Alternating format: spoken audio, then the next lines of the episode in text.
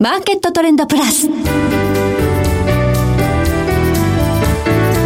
の番組は日本取引所グループ大阪取引所の提供でお送りします。皆さんご機嫌いかがでしょうか？大橋ひろ子ですコモディティ日経平均先物などデリバティブ取引の最前線の情報をピックアップ今日はマーケットエッジ代表取締役小菅勉さんにスタジオにお越しいただいています。小菅さんこんにちは。はいこんにちは。お願いします。どうぞよろしくお願いいたします。さて早速なんですけれども WTI 原油先物価格が、はい、なんとマイナス40.43ドル、はい、マイナスになるなんてことあるんですか？そうですね。原油に関してはもう歴史上初めてですよね歴史上初めてのマイナスを次元したということなんですが、はい、なこれ、要するにどういうことかというと、原油先物5月切り持ってた人が、40ドルのコスト払ってでもいいから、売り払いたい、はい、1バレルごとに40ドル上げますっていう、そういう取引ですよね。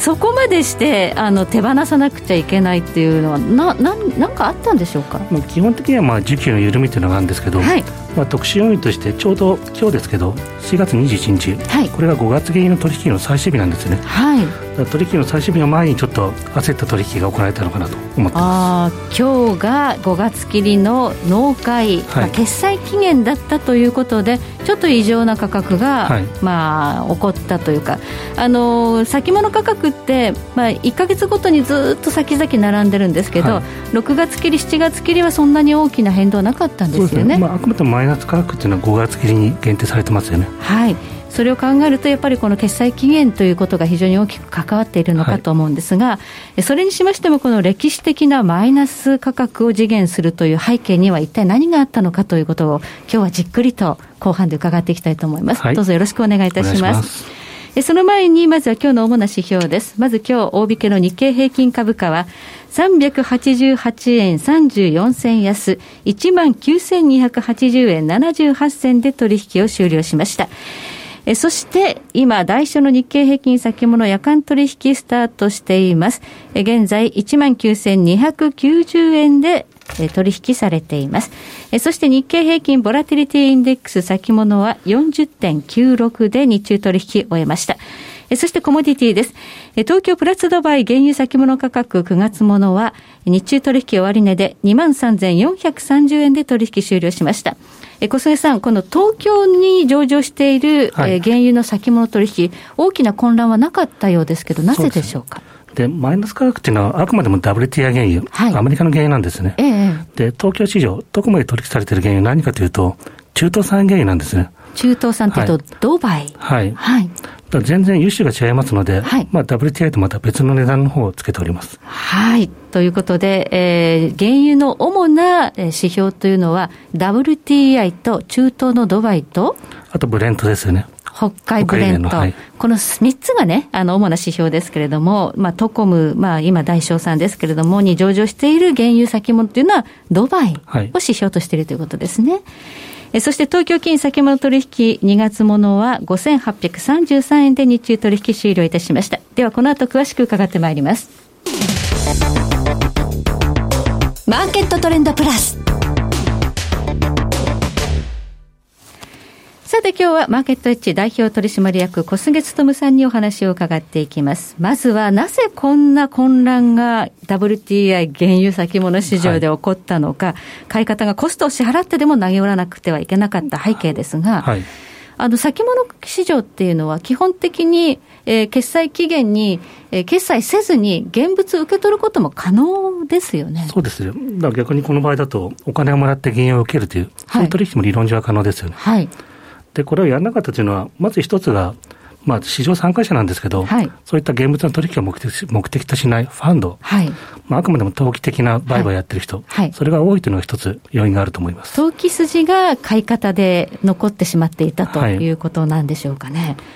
でもう一つ、需給要因なんですけど、はい、在庫の保管能力なんですね。在庫の保管、はい、で、これ、取引がされている受け渡しが行われるのが、オクラホマ州クッシングという場所なんですけど、はい、これ、最近在庫が、まあ、3000万バレル台から5000万バレル台まで急増してるんですよね。在庫が積み上がって急増している、はい、でこのペースで増えていくと、はい、これから5月切り、受け渡しやるんですけど、はい、その時にもしかしたら貯蔵能力、満杯になってる可能性あるんですよね。満杯が近いんですか、はい、あと1か月ぐらいで。でそうすると、受けようとしても、じゃあ、もらった原油どうするので、はあ、そもそもそういった取引ができない状況というのが大きいかと思ってます。はい。じゃあ、原油消し用にも、この貯蔵能力が足りないということと、まあ、足りなくなっているがゆえに、貯蔵コストも今高いっていうことがあるんですね。そうですね。はいということで、なぜじゃあ、このね、あのクッシング在庫がこれだけ積み上がっているのかということなんですが、はい、これは需要がないということでしょうか？一番大きいのはやっぱり新型コロナの影響ですよね。はい。まあ、結局、まあ、移動規制、ロックダウンが行われてますので、ええ、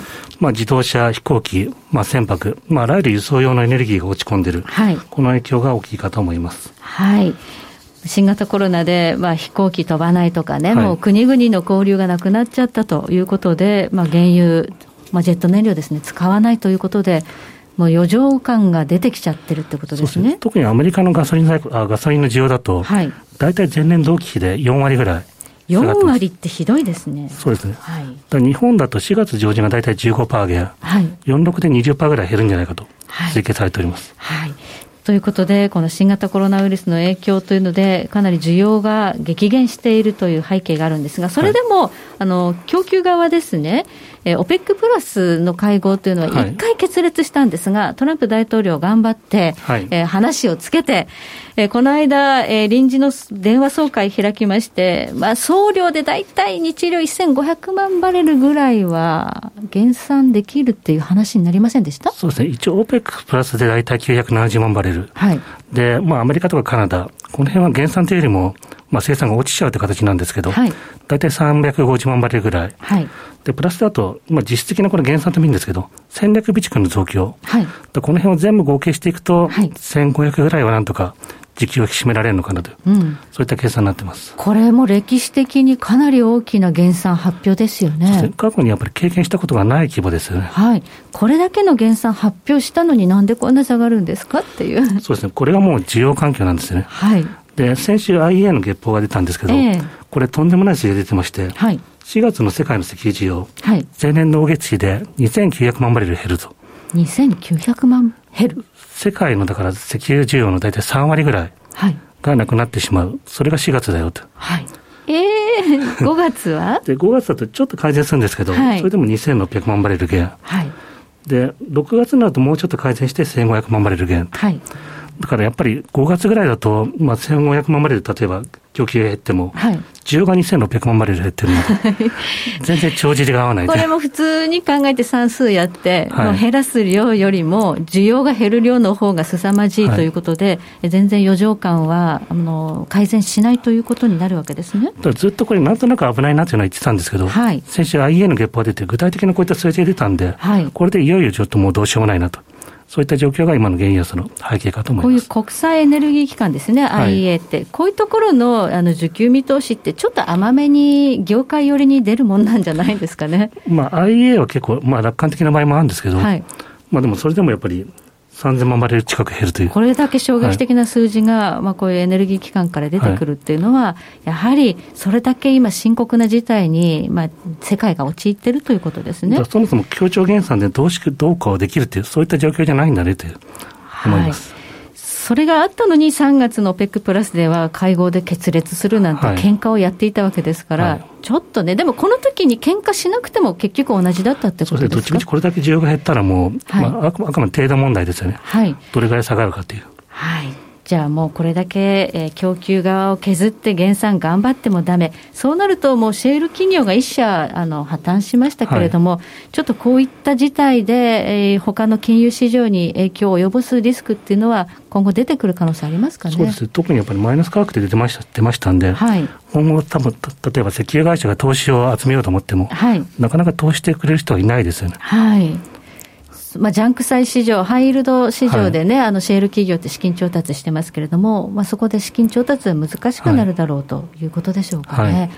はい。ということで、えー、このような事態になって供給が、えー、どれだけ減っても需要がもっともっと減っているという事態に陥っているんですが、ここからの見通しとして、えー、原油価格、今6月切りが遠切りに回ってきました。え今日急にね、また20ドルに戻ってるっていうのは、現月交代があったからですよね。ねはい、はい。ここからこれ20ドルっていうのは、ちょっとサポートできるんでしょうか？そうですね、これからまた6月も1か月後に受け渡しがありますので、はあ、じゃあそれまでに在庫環境どうなってるんでしょうと、はい、ちゃんと改善していれば、まあ、値段安定しますし、はい、もし今月と同じように、まあ、貯蔵能力いっぱいだったら、はい、また同じことが起きる可能性があります。はい。まあ、6月切りが遠切りというかね、中心現月に回ってきたわけですけれども、5月の19日に決済期限がまたやってくると。はいいうことで、ここまでに、えー、在庫がこれ減るというような傾向が見られないとまずいということですか？そうですね。で逆にマーケットは増えると思ってるので、まあ、5月切りが急落してしまったと。はあ、はい。この状況が続くと、まあ、在庫さばけるということは考えにくいということで、ファンドのポジションも不思議とこれ、減らなかったんですよね、足元。はい、はいずっとやっぱり強気のポジション、かなり溜まってましたんで、はいまあ、この辺も最近の急落相場の一つの要因かなと思います。はい、えファンド勢はやはり OPEC プラスで、えー、決裂した後の急落、サウジが増産するといったところの急落で、こん安すぎると思って買っちゃったんでしょうかね。結構耐えたんですよね、やっぱり。はい、それが今、我慢できなくなってという状況です。はいファンド税は、これは安すぎると思って買ってたんだけれど、決済期限がやってきて、もう投げざるを得なくなったと、はい、でそのしこりがまだ残ってる可能性があるということです、ね、そうです。今の需要を見としたと、なかなか6月切りも厳しいのかなと思います。はい、6月切り、7月切りと、ね、まだまだその毎月毎月決済期限やってきますから、はい、え彼らが、えーまあ、損切り覚悟でね、あの徐々にポジションを落としていくということになってくると、じりじりと価格は下がっていってしまう、はい、ということになりますよね。で逆に言うと、はい、それだけ今度、シェールオイルとか例えば減産が進みますんで、はい、そこでやっぱり需要が回復してくると、ようやく原油相場って価格が安定してくるのかなと、はい、そういった見通しですよね。でそれが今の石油需要の見通しだと、やっぱり6月じゃないのかなと。年後半の方になってしまうのかなと思ってます。はい。足元6月、7月にじゃあ需要が回復するかというと、そこは今見通しは立ちませんね。はい、えー、この世界的にね、あの各国ロックダウンということが行われている今ではなくて、コロナ、新型コロナの感染拡大がやっぱりこれ収束していく、人との交流が増えていくという時期にならないと、はい原油価格が上向いてくる可能性は低いと。そうですね、この辺の見通しも難しいんですよね、はい。まあ、ある見通しだと4000あ2022年 ,2 年まで今の状況続くというのもありますし、はい、逆になんか新しい薬が開発されてすぐ終わるという人もいますし、はい。まあ、あくまでも新型コロナ次第かなと思ってます。はい。まあね、あのいろんなお薬、今、期待されているということでもあるんですけれども、今、ちょっとこの状況で原油の需給がすぐに改善するとは思えないので、次は5月の19日、6月切りの決済期限、はい、ここに注意しておいて。そしてそこまでどれぐらい在庫を減らせるのかという、はい、勝負だと思います。はい、ありがとうございます。え今日は、えマーケットエッジ代表取締役小菅勉さんに WTI 原油先物価格一体何が起きたのかいろいろとお話伺いました。小菅さんどうもありがとうございました、はい、ありがとうございましたそして来週のこの時間は日本貴金属マーケット協会代表理事池水雄一さんをお迎えいたしまして世界のゴールドの動きをテーマにお送りいたしますそれでは全国の皆さんごきげんようこの番組は日本取引所グループ大阪取引所の提供でお送りしました。